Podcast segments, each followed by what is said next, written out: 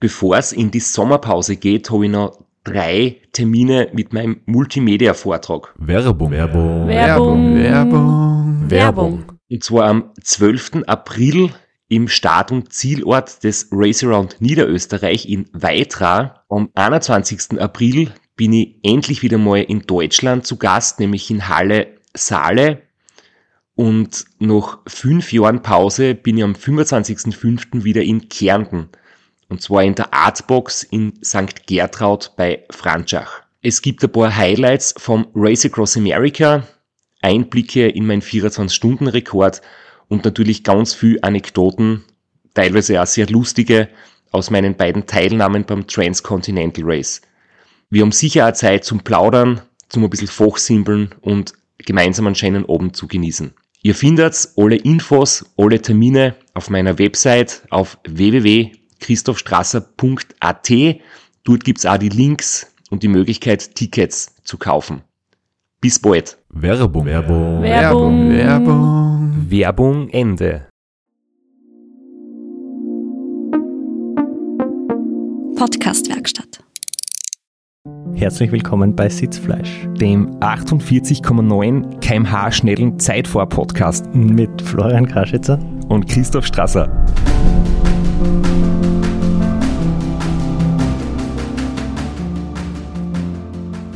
Und mit einem Thema, das jetzt schon in deinem Intro ziemlich vorweggenommen wurde. Wir werden heute nämlich eine kleine Zwischenepisode einlegen und über den King of the Lake reden. Das haben wir gar nicht so wirklich geplant gehabt. Ich habe gar nicht äh, mir erträumen wollen, dass ich da so gut dabei bin, dass man da irgendwie eine ganze Episode drüber reden kann. Aber es hat sich dann doch herausgestellt, dass da viel Geschichten gibt, nämlich nicht nur, wie es bei mir gelaufen ist, sondern auch drumherum, dass wir heute eine Spezialfolge zum King of the Lake machen. Und bevor wir beginnen, möchten wir ganz herzlich willkommen heißen unseren jüngsten Sitzfleischhörer, den kleinen Noah. und ich möchte nur sagen, mach da nichts draus. Nur weil deine Eltern Radl fahren, heißt das nicht, dass du auch Radlfahrer werden musst. Es gibt so viele schöne andere Sportarten. Minigolf, Fußball, Schach. Nur kein Druck. Aber reden wir jetzt über den Sport, den wir trotzdem sehr gern mögen. Und was es da in den letzten Wochen jetzt abseits von King of the Lake oder davor noch äh, an aktuellen Geschichten gibt. Und ich glaube, Flo, wir warten noch auf die Geschichte, wie es dir beim 24-Stunden-Rennen in Hitzendorf gegangen ist. Ja, äh, erzähle gern. Mir ist echt gut gegangen. Äh, habe eine coole Truppen gehabt. Mein Bruder hat eine Staffel aufgestellt und wir sind ordentlich gefahren, sind Vierter Gesamt, Dritter in der Männerwertung waren und das mit meinem Bruder, der es erst heuer im Frühjahr Rennradl gekauft hat, war mehr, also mehr fürs Erlebnis als für den sportlichen Wert, aber war echt ein cooles Rennen, hat riesig Spaß gemacht und war coole Truppen. Wir haben mega Glück mit dem Wetter gehabt, normalerweise in Hitzendorf im September werden die Nächte schon ziemlich kalt. Die Nacht ist vor allem ziemlich lang, weil es früh finster wird und spät hell. Aber wir haben heuer Glück gehabt, es ist trocken geblieben. Die Nacht war nicht so feucht, es war nicht so kalt. Und das haben wir ordentlich gefahren, ja. Wie habt ihr Wechselrhythmus gemacht? Wie viele Runden ist jeder gefahren auf dem kurzen Rundkurs? Tagsüber haben wir im Halbstundentakt gewechselt und die Nacht haben wir uns dann aufteilt in jeweils zwei Personen im Einstundentakt für die erste Hälfte und für die zweite Hälfte und dann, als es wieder hell wurde und keine Lichterpflicht mehr war, sind wir wieder umgestiegen auf den Halbstundenrhythmus, wo ich natürlich dann das Pech gehabt habe, der Letzte gewesen zu sein, der nur eine Stunde gefahren ist und dann eine kurze Pause gehabt habe und dann schon gleich schon wieder dran war. Aber ihr habt es gut weggesteckt. Ja, ich, ich bin, muss ich jetzt leider sagen, muss ich mich nochmal entschuldigen bei Veloblitz 3000.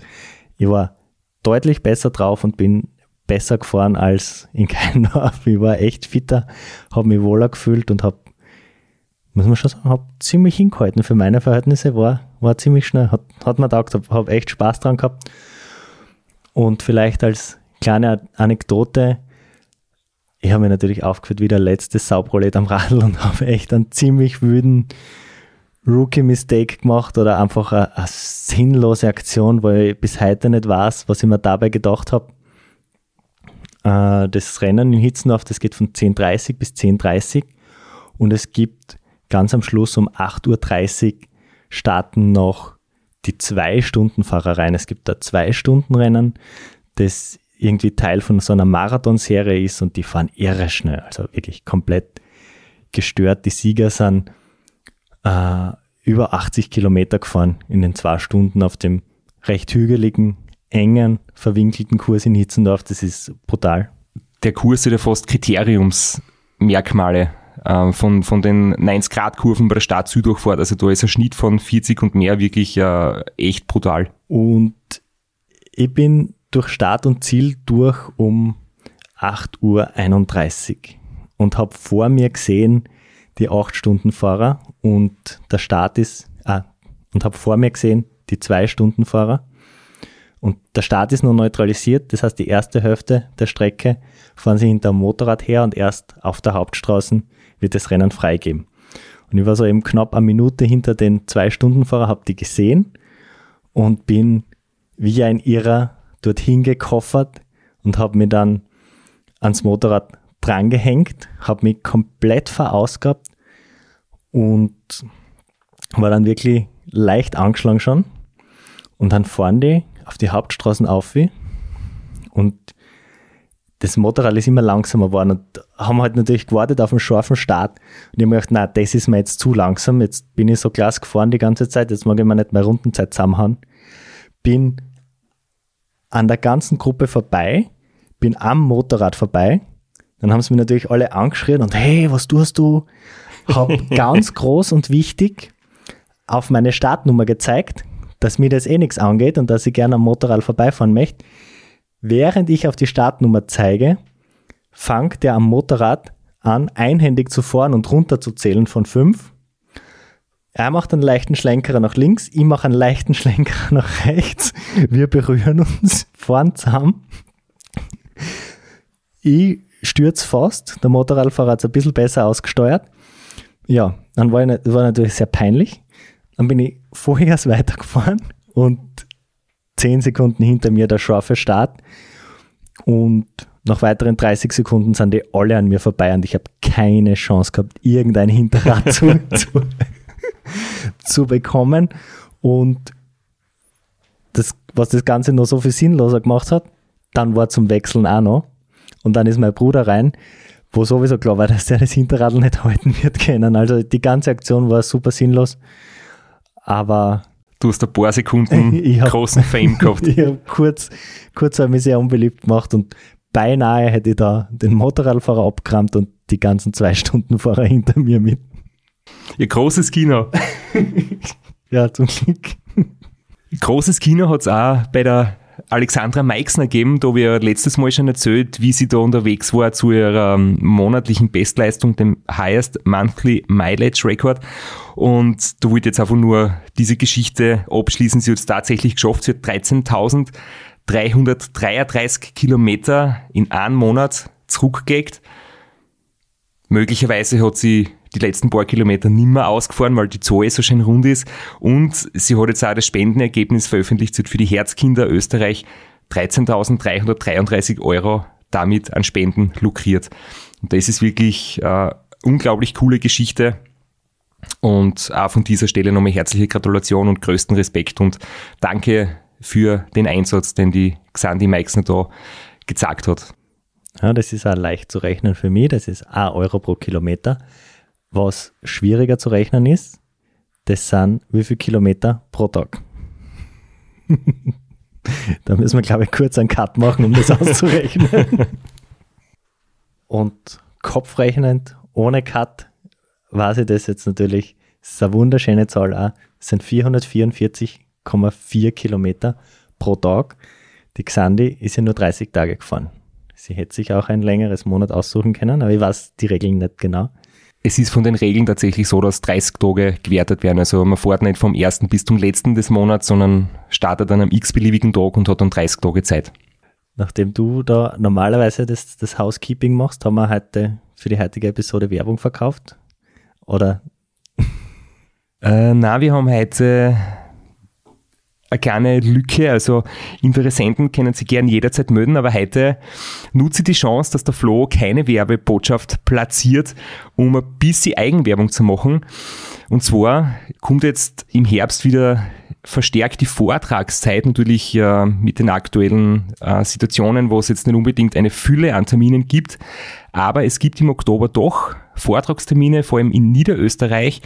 Und da bin ich am 8. Oktober in der Gemeinde Kilb, am 21. Oktober in Kirchberg am Wagram und am 29. Oktober in Baden. Da wird man ähm, meinen Vortrag sehen können, würde mich sehr freuen, wenn ihr vorbeischaut. Und für alle ganz kurz entschlossenen am Samstag, dem 25. September, also morgen, Dom im Berg in Graz bei Real Talk. Da sind drei Vortragende zu je 15 Minuten. Und da siege ich das ein bisschen als Challenge, dass du in 15 Minuten wirklich ganz kurz auf den Punkt kommst und darüber redest, was man sie im Alltag äh, mitnehmen kann an guten Tipps für mentale Stärke und für Ziele erreichen. Ja, die regelmäßigen Podcast-Hörerinnen werden wissen, was für Schwierigkeiten du hast, auf den Punkt zu kommen. ich werde einfach einen kurzen Ausschnitt vorspielen. Gekürzt und geschnitten. Dann kommen wir jetzt zum eigentlichen Thema uns, unserer heutigen Episode. Und zwar reden wir über das King of the Lake oder über den King of the Lake. Kurz Kottel. Das heißt, wenn wir jetzt fortan von Kottel sprechen, dann wisst ihr, wir meinen den King of the Lake beziehungsweise die Damensiegerin heißt Queen of the Lake, aber der ganze Event heißt King of the Lake, kurz Kottel. So, das war jetzt ein langer, komplizierter Einsatz, um zu erklären, worum es geht. Ein 47,2 Kilometer langes Einzelzeitfahren mit knapp 200 Höhenmetern. Es sind, oder es waren heuer 1400 Starter aus 26 Nationen am Start. Und der Titel King bzw. Queen of the Lake wird sich ausgefahren in folgenden Kategorien. Elite, Amateure, äh, Amateure am Zeitfahrrad und am Rennrad, Männer, Frauen, Altersklassen. Und dann gibt es noch Vierer- und Zehner-Mannschaften. Wobei die Mannschaftszeit von alle mit Rennradl stattfinden, also ohne Aufleger, ohne Zeitvorrat aus Sicherheitsgründen. Und deswegen äh, ergibt sich das dann auch, dass immer die Solofahrer schneller sind als die Vierer- und Zehner-Teams, was am ersten Blick ein bisschen komisch wirkt, aber das liegt halt daran, dass die Zeitfahrräder nur für die Solofahrer möglich sind. Wir haben das Rennen schon oft besprochen, auch in den zwei Folgen mit dem Baranski war das immer wieder Thema.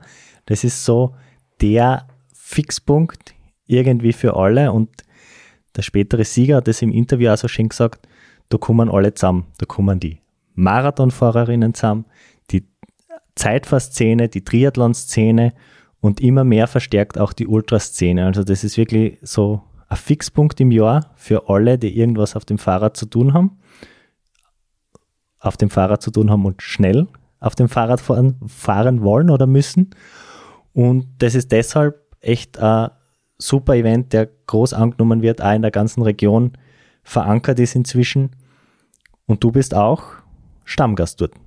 Ich bin schon Stammgast dort und seitdem ich das erste Mal dabei war, 2016, bin ich wirklich äh, so schwer begeistert von, von King of the Lake, dass ich halt echt äh, jedes Jahr im Prinzip dabei war.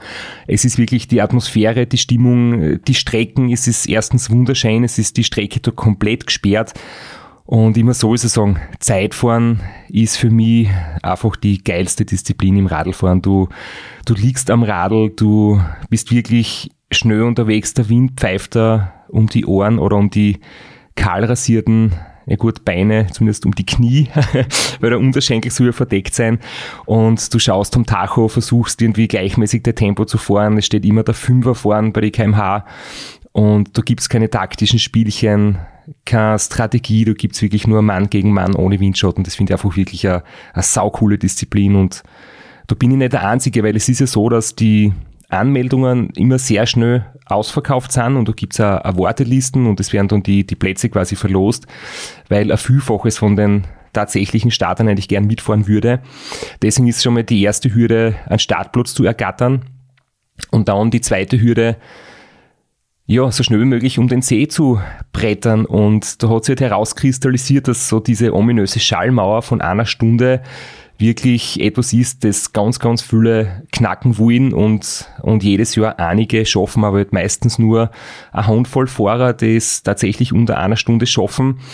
Mir ist das bisher noch nicht gelungen und ich habe mir heuer wieder mal vorgenommen, dass das heuer hoffentlich gelingt. Aber ich muss gleich vorweg eins erzählen, nämlich von meiner Vorbereitung. Die war nämlich nicht ganz so ideal. Wir haben vorher im Off, im Vorgespräch noch gerätselt. Wir sind ja beides keine Läufer und waren so ganz schockiert, dass der Wout van Art vier Tage vor der WM laufen geht. Und also wenn wir zwar sieben Kilometer laufen, also ich weiß es von mir, ich habe dann drei Wochen Spotzen und kann mich nicht bewegen.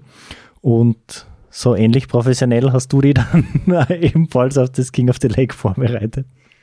Ja, bei mir war es ähnlich, wobei beim Wout von Art ist vielleicht noch ein Unterschied. Der kann halt Zeitfahren und Bergfahren und Sprinten. Vielleicht ist das der entscheidende Faktor. Wir kennen jeweils eins ganz gut oder maximal beim zweiten.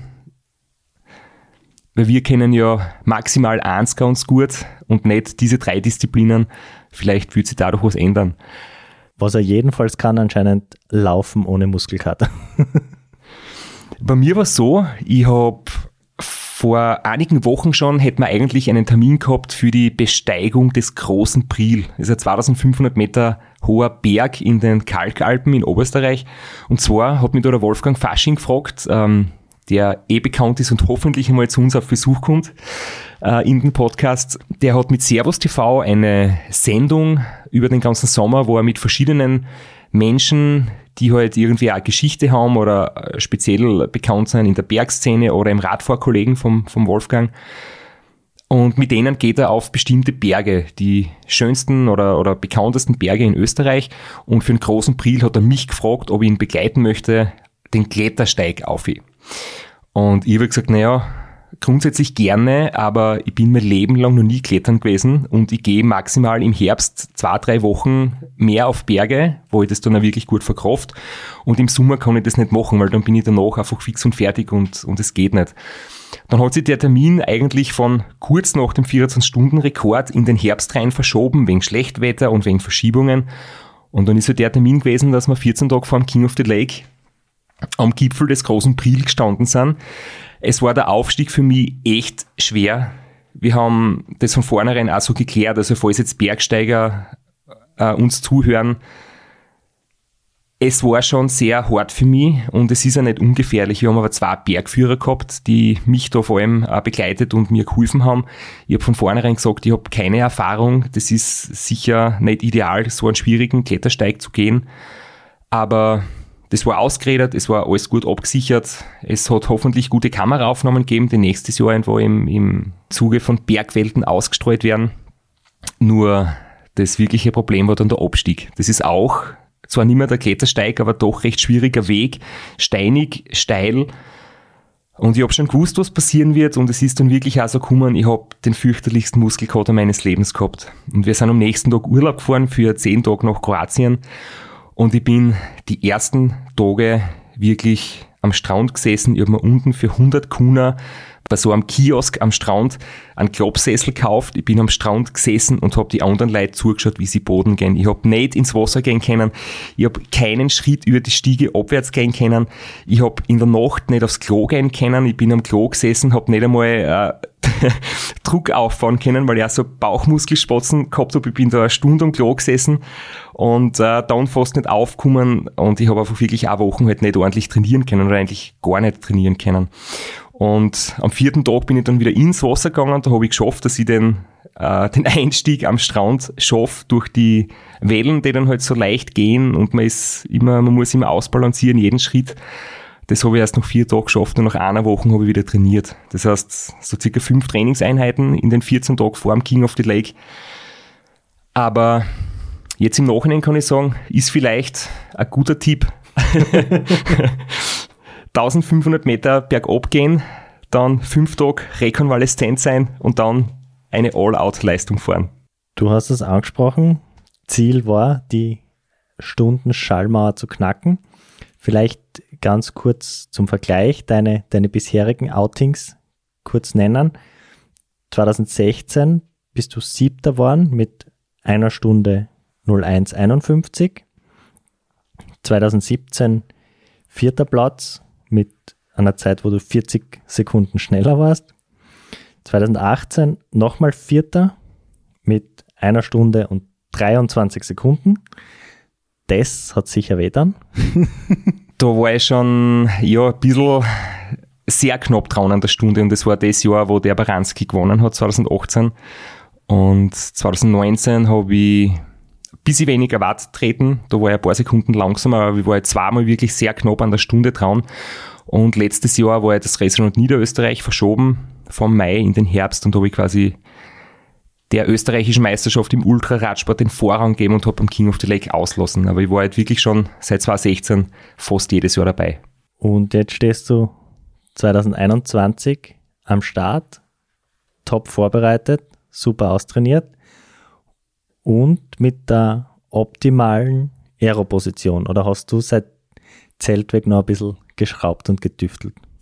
Seit den 1000 Kilometern habe ich eigentlich nichts verändert. Ich bin zwischendurch natürlich am Rad anders gefahren beim 24-Stunden-Rennen in Dänemark, habe aber wieder alles Retour gebaut, wieder die schnellen Reifen, die dünnen Schläuche, weil du da rund um den Attersee die Straßen perfekt sind. Getränkehalter abmontiert, also bin eine Stunde gefahren ohne Trinkflaschen, das geht. Manche fahren mit, manche fahren ohne wenn man vorher genügend getrunken hat, gibt es eigentlich keine Gefahr, dass man unterwegs einen Flüssigkeitsmangel hat und dann spart man sich das Gewicht und den aerodynamischen Ballast äh, und kann ohne Trinkflaschen fahren. Das heißt, das war wirklich die Position und das Setup identisch zum 24-Stunden-Rekord. Werbung. Werbung. Werbung. Werbung. Werbung. Flo, bist du auch schon so aufgeregt, wenn du an den April denkst? Jedenfalls, äh, wenn du das gleiche meinst wie ich, dann bin ich schon sehr voller freudiger Erwartung. Voriges Jahr haben wir erstmals einen Live-Podcast gehabt und weil das einfach so ein super schöner Abend war, werden wir das wiederholen. Und zwar dieses Mal im Zuge des Neusiedlersee Radmarathons in Mörbisch. Ja, und zwar werden wir uns am Freitag, dem 19.04. im Strandhaus Mörbisch die Ehre geben und mit einem unglaublichen Überraschungsgast äh, einen Live-Podcast aufnehmen. Also allein schon wegen dem Gast bin ich so nervös. Ich hoffe, dass du nicht dich ins Publikum setzt äh, und zuhören willst, aber ich muss sagen, der, der Gast ist wirklich grandios und ich würde sagen, wir huchen einfach einmal, was er zu dem Ganzen sagt. Hallo, Johnny Holland hier. Heute stehe ich natürlich wieder am Start beim Neusiedlersee Radmarathon. Immer ein Highlight des Jahres. Nebenbei bin ich all live beim Podcast beim Neusiedler Radmarathon. Es wird mich natürlich riesig freuen, wenn ihr live dabei seid und dass wir vielleicht kurz über ein paar Höhepunkte aus meiner Karriere reden können. Sehen wir uns dann. Wer die legendäre Stimme noch nicht erkannt hat, das war Johnny Hogerland, legendärer Fahrradprofi und Pensionsbetreiber in Kärnten. Ja, und noch unter anderem dreimaliger Teilnahme oder Finish bei der Tour de France, jetzt auch im, in der Radmarathon-Szene sehr erfolgreich und sehr umtriebig. Und ja, wir freuen uns sehr, dass wir mit ihm äh, den Abend gestalten können. Und natürlich haben wir auch was zu gewinnen. Und zwar gibt es für zwei Personen jeweils ein Ticket und einen Startplatz für entweder Zeitfahren oder Radmarathon. Zeitfahren ist am Samstag, Radmarathon am Sonntag. Das heißt, es sind zwei Tickets, zwei Startplätze und gewinnen tun die, die folgende Frage richtig beantworten. Wie viele Tage ist Johnny Hogerland bei der Tour de France 2011 im rot-weiß gepunkteten Bergtrikot unterwegs gewesen? Schickt uns eine E-Mail an sitzfleisch.christophstrasser.at. Wir freuen uns auf eure Teilnahme, wir freuen uns auf äh, den Live-Podcast im Strandhaus und vor allem auf unsere Teilnahme, weil wir beide haben auch eine Startnummer und werden Samstag beim Zeitfahren dabei sein. Ja, und werden uns wieder mal mit den Besten der Szene messen. Du wahrscheinlich ein bisschen kompetitiver als ich, aber ich freue mich immer wieder, wenn ich mir aufs Zeitfahrrad setzen kann. Heuer bin ich ohne Scheibe am Start, weil du meine Scheibe ja verkauft hast. Vielleicht können wir nur in der Leihgeschäft einfällen. Werbung. Werbung. Werbung. Werbung. Werbung Ende.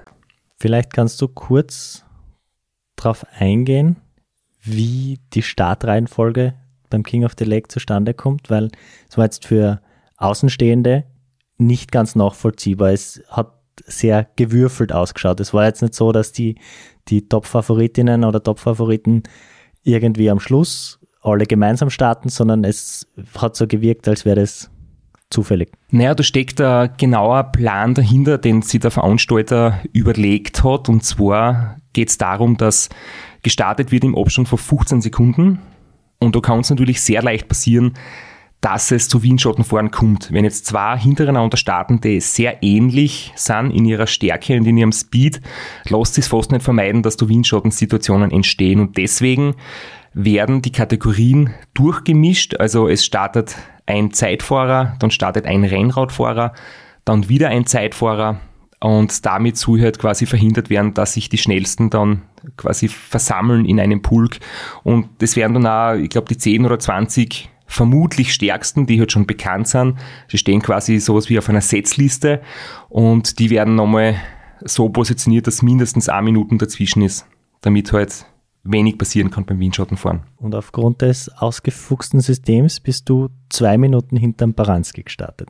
Für mich war klar, es ist ganz ungünstig bei der Startzeitzuteilung für mich gelaufen, weil wäre er eine Minuten vor mir gewesen, hätte ich mir gedacht, möglicherweise habe ich eine Chance, dass ich ihn erreiche, weil man ist doch eine Stunde unterwegs und da kann man eine Minuten, wenn es richtig gut läuft, aufholen.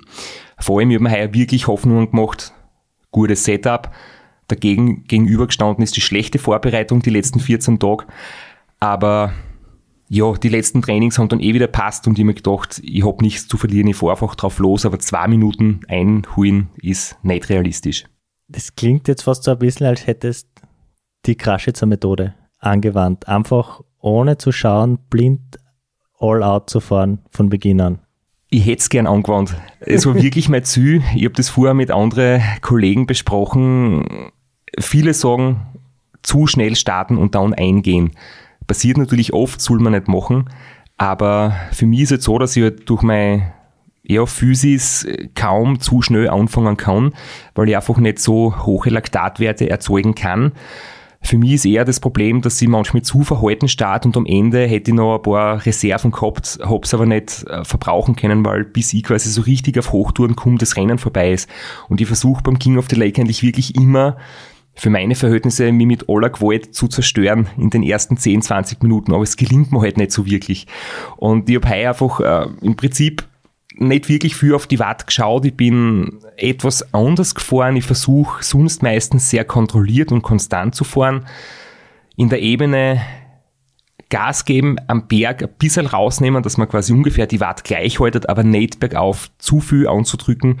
Und ich habe das heuer anders gemacht, nämlich bergauf deutlich schneller und in der Abfahrt eher lockerer treten, dafür die Position ganz gut einnehmen, ganz klein machen, ganz niedrig machen, ganz eng die Schultern ja, und mit der Taktik habe ich versucht, auch einen schnellen Start hinzulegen und dann habe ich gedacht, wenn man bis zur Hälfte gut unterwegs ist, dann kommt eine gute Moral dazu und dann läuft es in der zweiten Hälfte sowieso gut. Du bist das Rennen jetzt schon ein paar Mal gefahren. Hast du unterwegs irgendwie so Wegpunkte, wo du schaust, ah, letztes Jahr war ich da nach 20 Minuten, diesmal nach 19 Minuten, wo du dann unterwegs schon merkst, ob es gut geht oder Tatsächlich habe ich das ja, ich schaue mir immer den südlichsten Punkt an, da fährt man eben so einen Anstieg und da oben ist eine 90 Grad Rechtskurve und die kann man auf der Karten recht gut oder recht schnell in der Trainingsaufzeichnung dann rausfüttern und das war so mein erster Punkt, wo ich meine Zeit verglichen habe. Und jetzt machen wir es ein bisschen spannend, bevor du jetzt weiter sagst und uns erzählst, wie die Zwischenzeit dort war. Hören wir uns ein paar Einspieler zusammengeschnitten aus der ersten Rennhälfte an. Wahnsinn. Und der King of the Lake 2018 ist gerade rausgefahren. Vor äh, einer Minute, nämlich der Markus Baranski, hat sich gerade auf den Weg gemacht. Und jetzt wird schon schon langsam an, denn in zwei Minuten kommt dann auch der Mann, der heuer 24 Stunden Weltrekord aufgestellt hat. Ich glaube 11, 12 Weltrekorde, nämlich Christoph Strasser um 13.45 Uhr. Also in einer Minute, auf den konzentrieren wir uns jetzt ein wenig.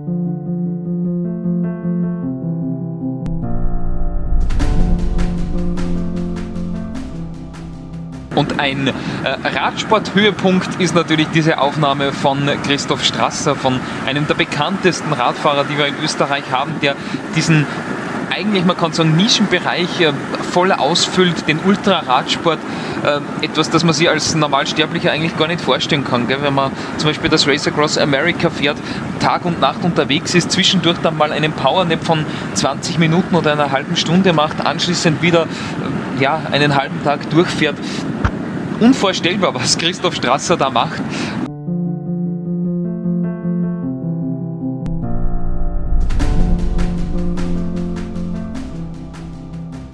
Und der ist hier wirklich optimal unterwegs, hat aber jetzt äh, äh einen Mann, der ihm die Bestzeit in äh, Weireg abgenommen hat, nämlich der Italiener Tommaso Donai, zwei Sekunden schneller nach 12 Kilometer als Straße, aber die beiden sind da unterwegs mit Schnitt jenseits 49 km/h. Diese Zwischenzeit noch 12 Kilometer, die siehst du ja nicht, aber du hast, wie wir vorher besprochen haben, eben deine eigenen Punkte auf der Strecke. Genau, ich habe da gar nichts mitgekriegt, wie schnell ich wirklich unterwegs bin. Ich habe mich jetzt auch nicht so super gut gefühlt. Die, ja, ich bin nicht einfach gefahren und habe mir gedacht, ich schaue nicht zu sehr auf den Tacho. Aber ich habe dann schon gesehen, bei circa der Hälfte, bei dieser Rechtskurve, war ich um 1 Minuten und 20 Sekunden schneller wie meine Bestzeit vor drei Jahren. Und da habe ich gedacht, irgendwie das kommt mir komisch vor, weil ich habe jetzt nicht so gut gefühlt, dass es Rückenwind gebe. Also entweder habe ich mich da doch verschaut, weil ich tue mir sonst oft so mit einem Edding irgendwo am Rahmen oder irgendwo markieren oder was aufschreiben, wie so die Zwischenzeit ist, dass ich es nicht vergiss. Das habe ich mir nur gemerkt und ich habe gedacht, naja, da habe ich mir wahrscheinlich in meiner Erinnerung irgendwie Erinnerungslücke aufgemacht und das mit 1 Minuten 20 kann eigentlich nicht stimmen. Aber spätestens nach der Abfahrt warst du dann ein bisschen sicherer oder hast gedacht, naja, kennt schon stimmen, dass ich ganz schnell unterwegs bin? In der Abfahrt habe ich wieder profitiert vom Kettenblatt 56, weil das war das erste Mal, dass ich da wirklich bergab ordentlich mittreten habe können. Zwar nicht mit voll Power, aber doch äh, ist es besser als nur bergab ruhen. Habe wunderschön mich an die Positionsvorgabe gehalten. Ähm, Schultern schmal machen, Kopf einziehen. Und das Gute war wirklich an, an dem Nachmittag hat die Sonne genau von hinten reingescheint. Und jetzt hast du während der Fahrt den eigenen Schatten auf der Straße gesehen. Und hast du immer schön kontrollieren können an dem eigenen Schattenwurf, ob du die Schultern breit werden lässt oder ob du die Schultern schön schmal hast. Das hat wirklich im Kopf ein bisschen geholfen. Und dann habe ich jetzt versucht, den Schwung mitzunehmen, recht lang, damit mit 55, 60 in der Ebene dahin zu fahren. Und dann irgendwann habe ich in einer Kurve vor mir verschwinden gesehen, einen schwarzen Radlfahrer, der sehr schnell ausgeschaut hat mit, mit hohen Socken und einem neongelben Helm. Das ist, der hat das gleiche Outfit wie der Baranski, aber das gibt's nicht, ich kann den nicht eingeholt haben. Ähm, dann ist er bei der nächsten Kurve schon ein bisschen größer zu sehen gewesen und das, ja, das ist tatsächlich eher zwei Minuten vor mir gestartet. Der muss einen schwarzen Tag erwischt haben, dem muss fürchterlich schlecht gehen. Aber ja, das war anscheinend nicht so. Jedenfalls der Moment, wo ich ihn dann tatsächlich eingeholt habe, ist schon eigenartig, weil ich weiß es von mir selber. Ich bin 2017, bin ich kurz vorm Ziel vom späteren Sieger überholt worden. Und wenn du beim Zeitfahren überholt wirst, ist das total anders wie bei Langstreckenrennen, weil da hast du keine Ahnung, was hinter dir passiert, du hast keine Informationen über die Zwischenstände, du kannst auch nicht nach hinten schauen, weil dann verdrehst du den Kopf und bremst mit dem Höhen im Fortwind. Das heißt, wenn du überholt wirst, du siehst es erst in dem Moment, wo der andere an dir vorbei rauscht. Und das ist irgendwie ein sehr frustrierender Moment. Ich weiß noch, wie das vor ein paar Jahren gewesen ist, das hat mich richtig fertig gemacht moralisch. Und jetzt habe ich gewusst, überhole den Baranski, sage mal, unseren Freund, Ja, er wird's wehtun, mich hat's beflügelt, aber so ist es halt beim Radlfahren. So, jetzt kommt er von hinten. Schau jetzt, Baranski, der hat 2018 gewonnen. Strasser fliegt da förmlich vorbei. Also, Unglaublich. Ja, Wahnsinn. Also da sieht man, äh, also der Weltrekordhalter 24 Stunden, also der auf diesen Weltrekord versucht, da hat er sich ja auch explizit vorbereitet. Der Mann aus der Steiermark, man kann sagen, der Ultra-Langstrecken-Spezialist der Welt. Also es Ja, gibt und- und keinen heute- vergleichbaren Mann.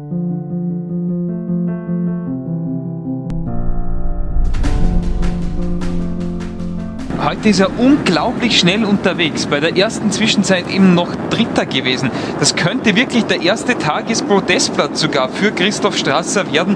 Er war eben vor drei Jahren schon einmal auf Platz 4, da hat es ganz knapp nicht geklappt. Aber wenn wir ihn heute sehen, das, äh, das schaut so dynamisch aus, das schaut so schnittig aus, so schnell aus. Wirklich toll, wie das Christoph Strasser macht. Jetzt unabhängig davon, ob du denkst, der Baranski hat einen schlechten Tag gehabt, aber es gibt natürlich schon nochmal einen Schub für die letzten 20 Minuten zu wissen.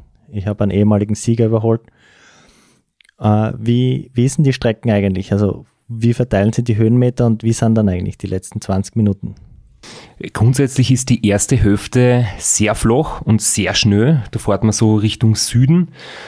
Und die zweite Hälfte wird dann halt wesentlich hügeliger. Also bei der Halbzeit am südlichsten Punkt hat man eigentlich einen recht langen, zwar nicht steilen, aber den längsten Anstieg. Und die letzte Hälfte ist dann mit einigen Wellen und der Buchberg, fünf Kilometer vom Zür, sogar 13 Prozent. Also da ist so richtige Rampen drinnen. Das heißt, es kommt mir nicht mehr so gut entgegen wie die erste Hälfte, aber ich habe anscheinend doch in der zweiten Hälfte mehr Zeit gut gemacht als in der, in der ersten, weil ich halt mir das Ganze leider wieder so gut einteilt habe. Ich habe es nicht geschafft, dass ich in der ersten Hälfte richtig Gas gebe, sondern ich bin in der zweiten Hälfte noch recht fit gewesen. Aber trotzdem, ich kann mich erinnern, das war die letzten Jahre immer so, du fährst jetzt schon am Limit und du denkst da immer wieder so, boah, heute ist, glaube ich, nicht mein Tag. Ich habe mir zu viel vorgenommen, es wird sich die Stunde wieder nicht ausgehen. Und dann denkst du so, naja, bis zur Hälfte, bis zu dem längeren Anstieg, gebe ich noch Gas und danach, wenn es nicht mehr geht, dann rolle ich halt ins Ziel. Und das war heuer wieder ähnlich. Habe ich zurückgedacht, Muskelkater, schlecht trainiert. Ich fahre mal bis zu dem höchsten Punkt und dann werde ich wahrscheinlich fürs zweite Ding einfach eingehen. Dann habe ich gesehen, ich bin 1 Minuten 20 schneller.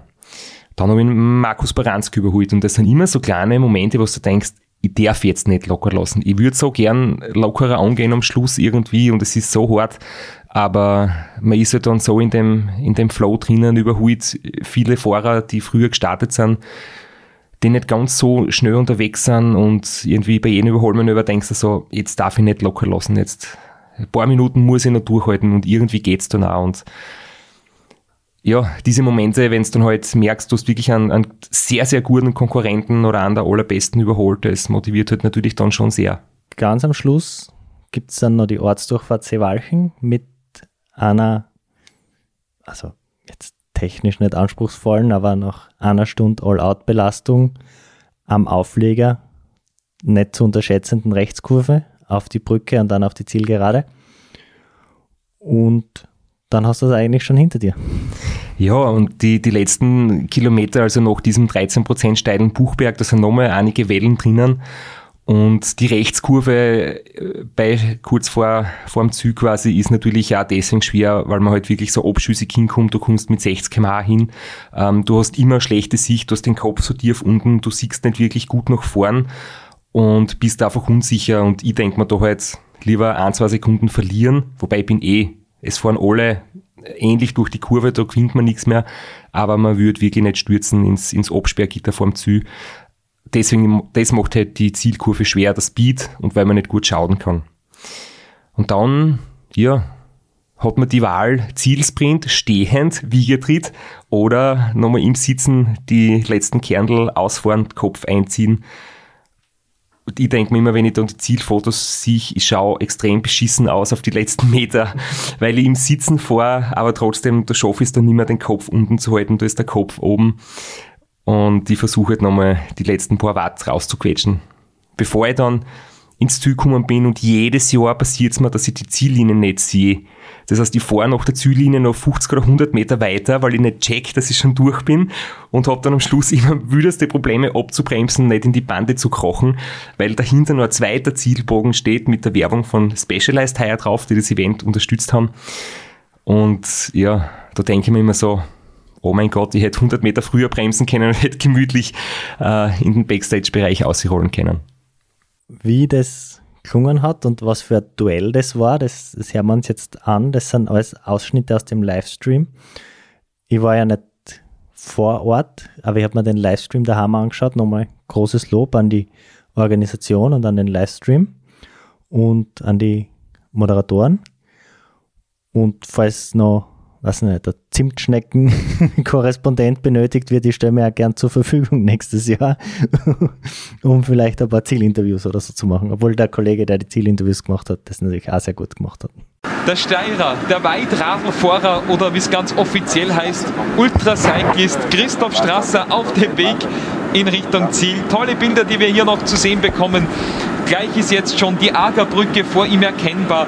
Die Zeit läuft bei 57 Minuten und Wahnsinn. 20 Sekunden. Wahnsinn. Er biegt jetzt, das ist eigentlich eine der schwierigsten Kurven, ganz zum Ende noch einmal ja, auf die Agerbrücke ein. da bist schon ein bisschen ausgelaugt und ausgepumpt. Aber Christoph Strasser macht es. Ich bitte auch die Zuschauer hier im Zielgelände zu applaudieren.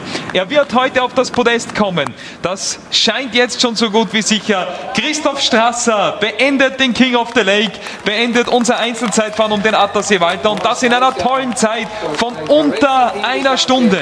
Ja, das wird eine Zeit äh, knapp unter, vielleicht sogar noch unter 58 und er ist da, jawohl, 57, 54. Wahnsinn. Ich habe ja gesagt, da wird der Schnitt nicht mehr viel runtergehen. 48, 9, jetzt müssen wir warten, denn äh, es kommt Heckel. Heckel war bei der Zwischenzeit 2 um, äh, ja, war um äh, 16 Sekunden schneller als Christoph Strasser. Das wird noch ganz, ganz spannend, aber Christoph Strasser hat einmal die schnellste Zeit, also Streckenrekord für King of the Lake Fahrer, also für die Amateure. Äh, hier Spichler war ja da bis jetzt der schnellste mit 58 45. Diese Zeit hat er mit 50 Sekunden schneller pulverisiert, Christoph Strasser. Also, aber ob es sich heute für den King of the Lake ausgeht, das wissen wir in Kürze, denn Tobias Heckel, der Deutsche vom Next Level Racing Team, war bei der Zwischenzeit in Nussdorf um 16 Sekunden schneller als Christoph Strasser. Also das wird hier noch ganz, ganz spannend. Sehr spannend ist es wirklich gewesen. Also ich habe ich bin schon interviewt worden, man hat natürlich ein paar Minuten Zeit zum Verschnaufen, wenn man hyperventiliert halt, wenn man ins Ziel kommt und ist dementsprechend schwer ansprechbar. Aber ich bin da nicht gefragt worden, was ich dazu sage, ob ich mir das erwartet habe. Jetzt habe ich da die, die schnellste Zeit jemals unter den Amateuren. Die Elite fährt natürlich ein paar Minuten noch schneller. Ähm, und ich überhaupt nicht gewusst, worum es geht, weil das, das Streckenrekord ist, war mir überhaupt, war überhaupt perplex und dass ich da in Führung bin, habe ich mir auch nicht erwartet. Aber ich habe dann halt schon irgendwie mitgekriegt, dass der Tobias Heckel, der letztes Jahr auch gewonnen hat, sehr knapp hinter mir auch gestartet ist und bald ins Ziel kommt und gut unterwegs ist. Und ja, dementsprechend habe ich das dann auch wirklich live vor Ort mitgesehen, wie er dann hinter mir ins Ziel gekommen ist und bin da auf dem roten Stuhl gesessen. Das war ganz lustig. Ich bin dann nach dem Interview, haben sie zu mir gesagt, ja, jetzt gehst bitte mit uns mit zum Hot Seat. Und ich habe gedacht, was ist das für eine Geschichte? Was ist ein Hot Seat bitte? Hoffentlich nicht das, was wir in einer unserer früheren Episoden über das Racer Feuerstuhl besprochen haben. Nein, es war nicht der Feuerstuhl, es war wie beim Skifahren, dass der zwischenzeitlich Führende auf diesem Sessel Platz nimmt und dann, wenn, wenn er verdrängt wird, dann kommt da wieder der neue Führende. Und da bin ich dann ein paar Minuten auf diesem Feuerstuhl gesessen und war dann wirklich ein Augenzeuge, wie dann der künftige Sieger auf die Zielgeraden einbogen ist. Es, es schaut ganz gut aus, glaube ich, weil er auf diesem letzten Kilometer bestimmt. Ich glaube, dass es knapp nicht ausgeht. Etwas schneller fahren kann als davor. Christoph Strasser oder Tobias Heckel? Weiter, ich möchte nicht widersprechen. Ich weiß, du bist unser Mathematiker hier im Moderationsteam. Du bist der, der da die Hochrechnungen Ja, knapp, aufstellt. jetzt knapp, jetzt knapp, jetzt. Es wird unglaublich knapp. Tobi Heckel, er ist in der Abfahrt drinnen. Er kann hier natürlich den Schwung mitnehmen, aber noch geht er nicht auf die Brücke rauf. Neun Sekunden hat er noch Vorsprung bei der 1000 Meter Marke. Neun Sekunden. Also da kommt es jetzt drauf an. Da darf nichts mehr passieren. Wie kommt er da raus? Ah, das ist, glaube ich, ganz gut gelungen. Jetzt ist er auf der Zielgeraden und er hat noch ungefähr eine halbe Minute. Es müsste sich ausgehen für Tobi Heckel, dass er zum zweiten Mal in Folge King of the Lake hier am Attersee wird. Schau dir das an, da wird noch angefeuert, da wird applaudiert. Die Besucher rufen ihm Hopp, Hopp, Hopp zu. Und gleich knapp. dürfen wir gratulieren weiter. Ganz knapp. Und er hat's, glaube ich. Er hat's. Wir schauen auf die Zeit. Wer liegt vorne? Sechs Sekunden. Unglaublich. 57, 48, Tobias Heckel.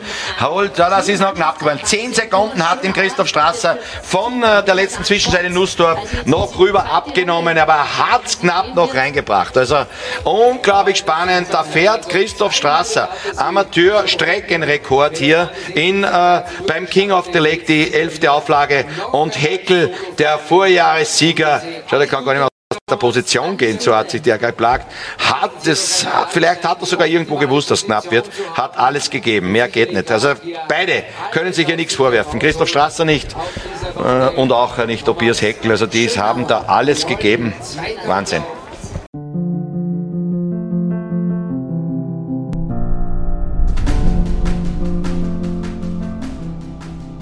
...57, 48 und somit um sechs Sekunden schneller als Christoph Strasser. Und so wie im letzten Jahr darf ich dich dann wieder auf den roten Stuhl bitten, den Sieger. Gratulation, unfassbar. Ja, erst einmal danke und ja, dass der so ein Mann wie der Christoph überhaupt da, da ist und, und einfach ein Vergleich. Es ist ein Topmann, der fährt 24 Stunden Weltrekorde und stellt sich da hin über eine Stunde und macht es da und es ist einfach geil, mit solchen Leuten da zu racen und es ist einfach da, darum macht man diese, diese Veranstaltung einfach mit, weil da kommt einfach aus, aus, aus der Marathonszene, aus der Zeitfahrszene, aus der Ultraszene alle zusammen und man kann sich mal über eine Stunde um den See messen und es ist trotz all dem Wettkampfstress trotzdem hier immer familiär alles und es, es macht einfach Spaß, sich da, da Rennen zu fahren in Österreich allgemein.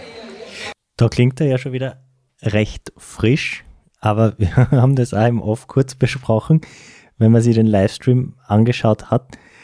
Der Unterschied bei der Zieldurchfahrt zwischen dir und dem Tobias Heckel, na, zwischen dir und dem Tobias Heckel, er war schon eklatant. Also du bist zwar angestrengt und leicht schnaufend, aber vom Radl abgestiegen, gestanden, war alles relativ unspektakulär.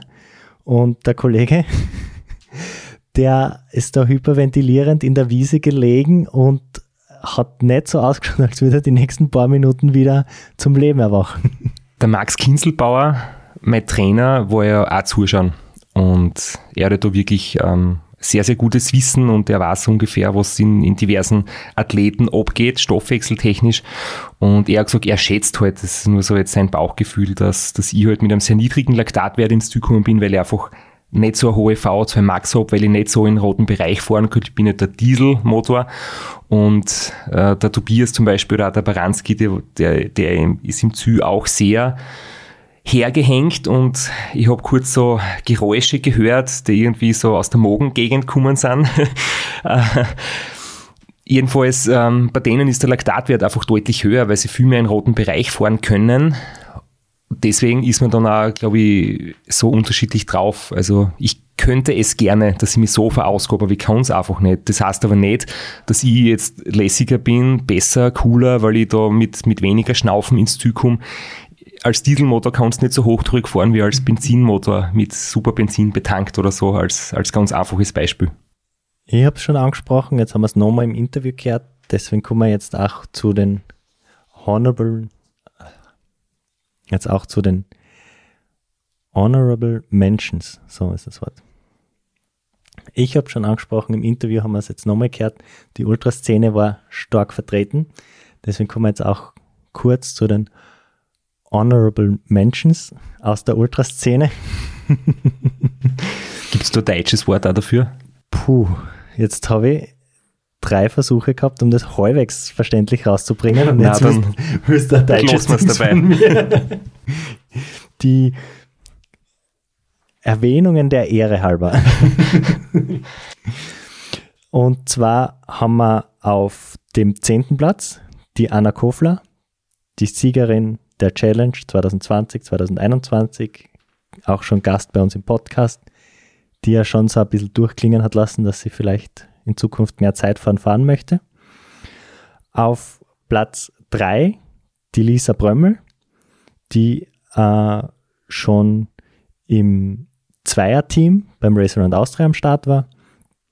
Und auf Platz 2, wie, äh, wie erwartet und wie gewohnt, stark und souverän, die Babsi Meier, die 2018 die Challenge gewonnen hat und österreichische Meisterin war.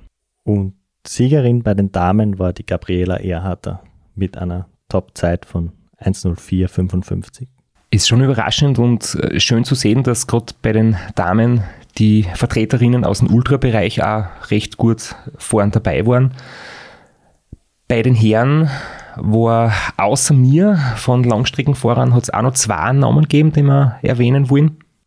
Dominik Danscher, der ist 20. geworden, mit wirklich einer Topzeit ganz knapp an der Stunde gekratzt, auch mit neuem Zeitfahr-Setup den ganzen Sommer über dran getüftelt. Und Manfred Zöger, eigentlich Mountainbiker oder kommt vom Mountainbike, war beim Run am Start vierter Platz und war Zweiter im Zweierteam beim Race Around Austria heuer.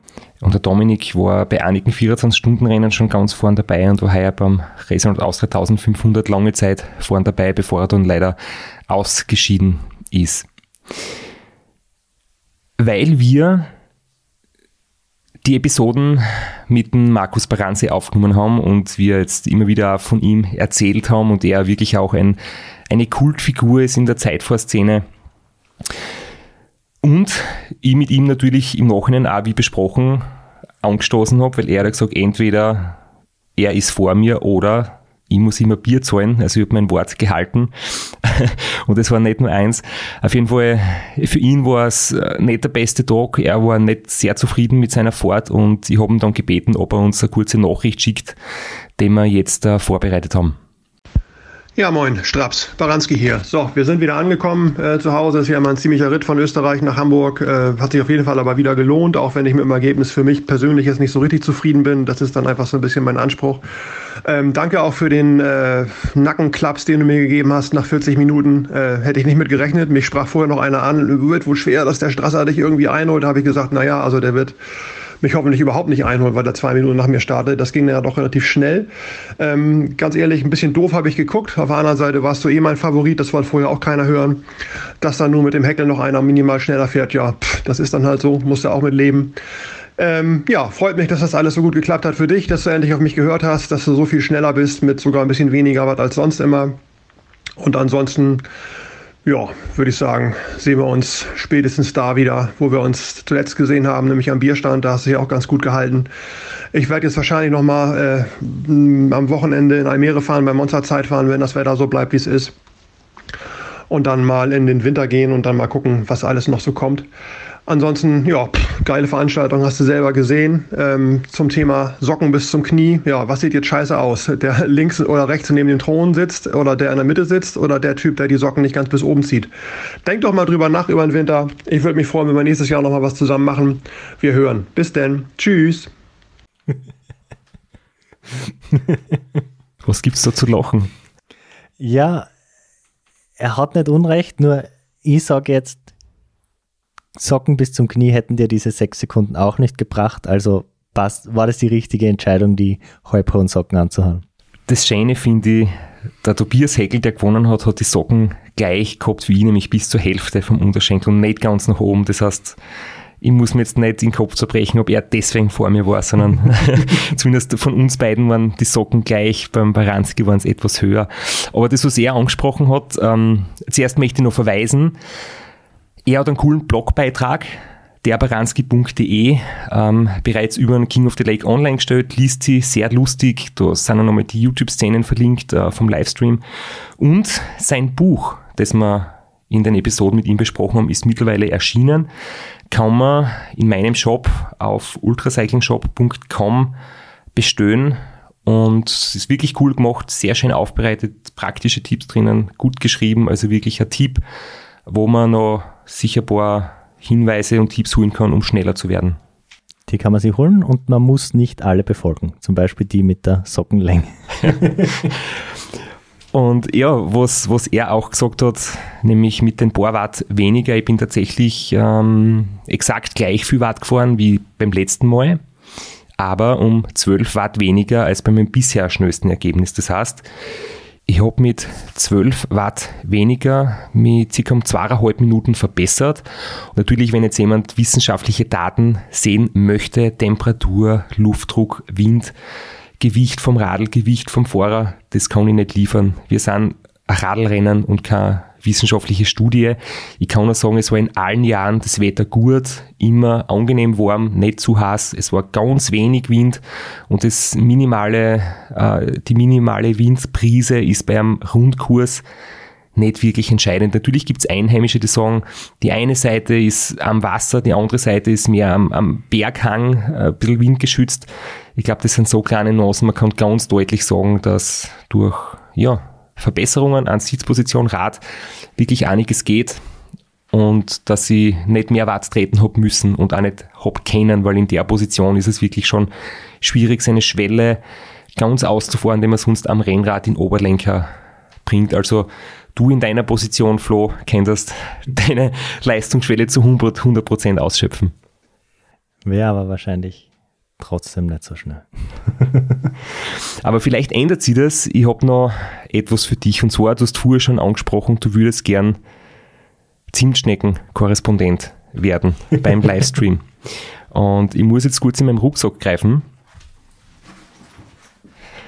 es sind einige Teilnehmer und Radlfahrer vor dem Start zu mir gekommen und haben gesagt, hey, danke für den Podcast, sie huchen sehr gern und sie haben sich die Baranski-Folgen angehört vor dem Start zum Zeitfahren. Und von zwei habe ich etwas gekriegt für die und zwar, du hörst das Rascheln.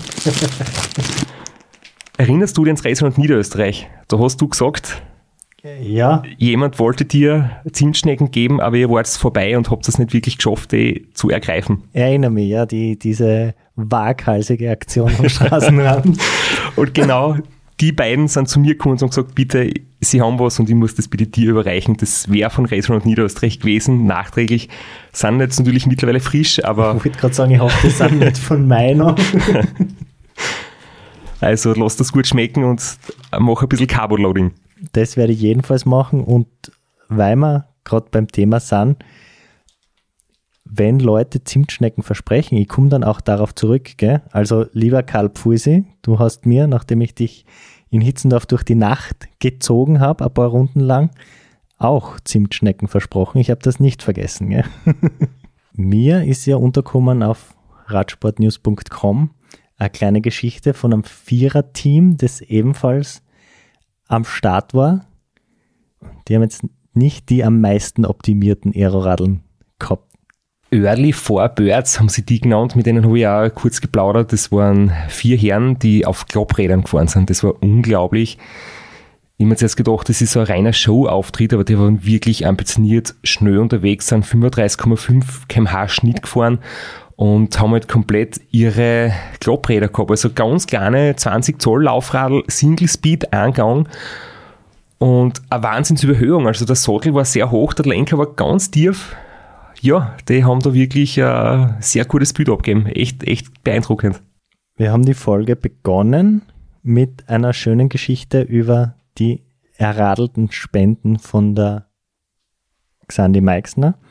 Und wir werden die Episode beenden mit ebenfalls einer schönen Geschichte über gespendetes Geld. Und zwar haben wir in der Baranski-Episode ja aufgerufen, dass es einen Startplatz von King of the Lake zu ersteigern gibt für den guten Zweck, für die Krebshilfe Oberösterreich. Und zwei Tage später habe ich mit ihm telefoniert und er hat gesagt, ja, es gibt gute und schlechte Nachrichten.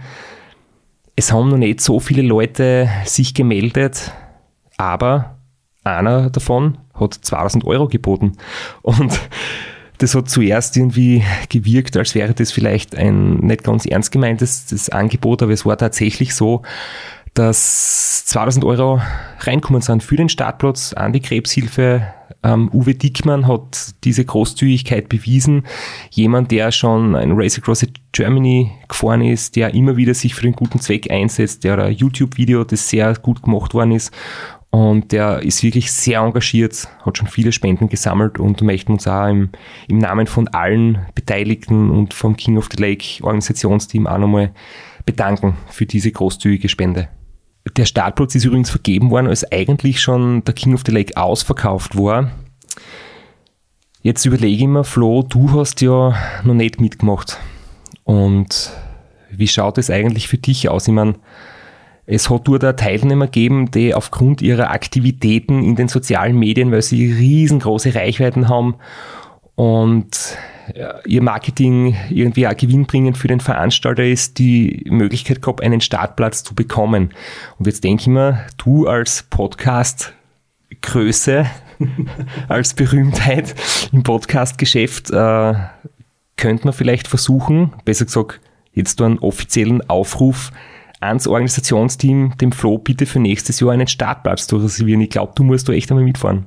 Ich würde sofort teilnehmen, das natürlich auch.